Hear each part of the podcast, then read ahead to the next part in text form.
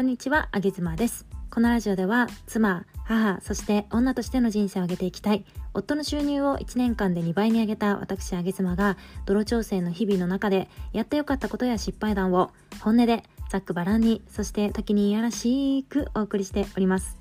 えー、先日、物件選びをしている際に私がいい家だなと思って夫に相談すると夫から風水的に悪いよとかって言われてなかなか家が決まりませんよという夫ブロックの配信をいたしました、えー、それからですね実は上妻自身でもその風水とやらを調べていくとまあ面白くてですね。そしてなんかこう理にかなってるんじゃないかみたいなことで、えー、そしてプラスして前回の配信も実はリスナーさんからも結構喜んでいただけたようでしたので、えー、上げ妻も勉強するきっかけにもなるしそしてリスナーさんも楽しいということで、えー、本日はその続編ということでですね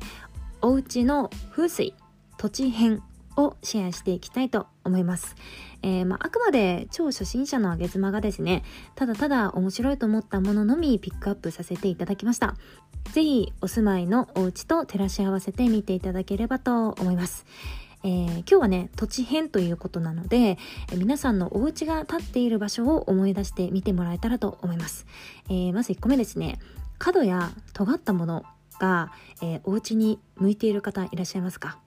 例えば隣の建物の角や何か尖ったもの看板とか何でもいいんですけれどもがご自宅に向いている場合、えー、特に玄関や窓に向かっているのは NG だそうでして、えー自分にね、研ぎを向けられているようなイメージで運気が悪いっていうことでした。なかなか住宅地をイメージすると、そんなことはないようにも思えるんですが、あの、カーブのね、曲がっている道に面しているお家などは、これが当てはまりやすいそうです。そして2つ目、えー、T 字路の突き当たりにあるお家に住んでいらっしゃる方いませんか？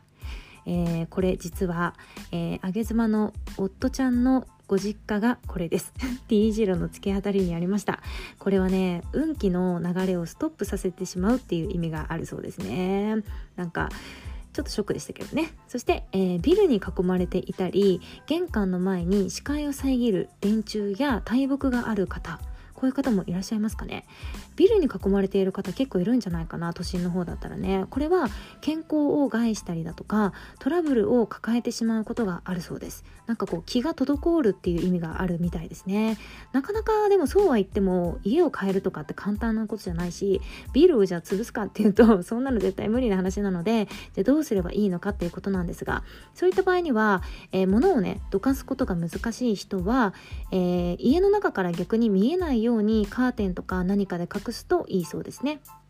えー、そして4つ目、えー、ガソリンスタンドお寺墓地病院、えー、高圧電線などが近くにある土地は避けた方がいいですよということでした、えこの他にもゴミ処理施設とか刑務所でその跡地も含むみたいですね。っていうのは悪い気を呼び込みやすいということです。で私この高圧電線って見た時に高圧電線って強い電磁波が、えー、影響してくるのでこの近くっていうのは気が乱れやすくて精神的にも肉体的にも悪影響が起こる可能性があるっていうふうに書いてあったんですけどこれすごく理にかなってるなと思ってて、えー、我が家もね実は電子レンジを使わない理由がこれなんですよね。でちなみに前回見に行ったお家はガソリンスタンドの跡地が近くにあったんですけれどもまあ歩いて5分ぐらいだったんで私はねそっと見て見ぬふりをしておきました。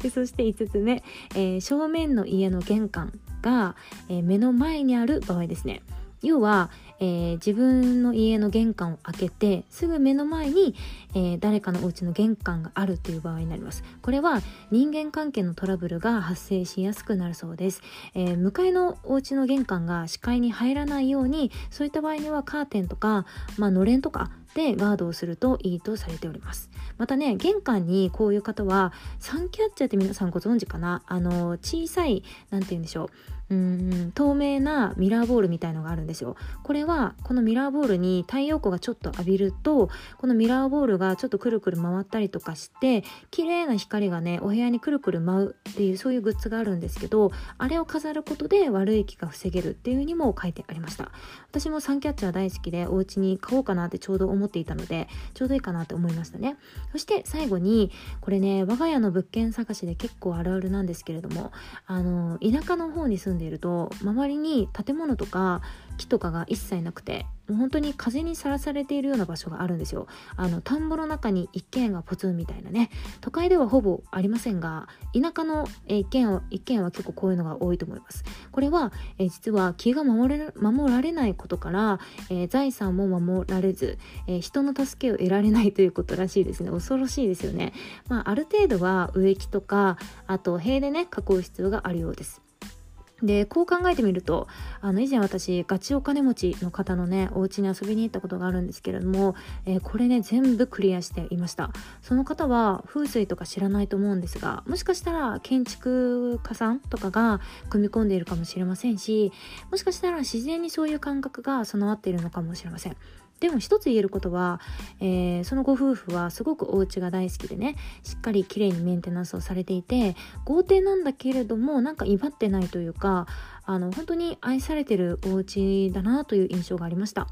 まだまだ噴水はこんな感じで奥深いので私もちょこちょこと勉強していきながらまた皆さんに面白いものをお伝えできたらいいなというふうに思います。ということで皆さんのお家の土地はどんな感じでしょうか？あげずまでした。バイバイ。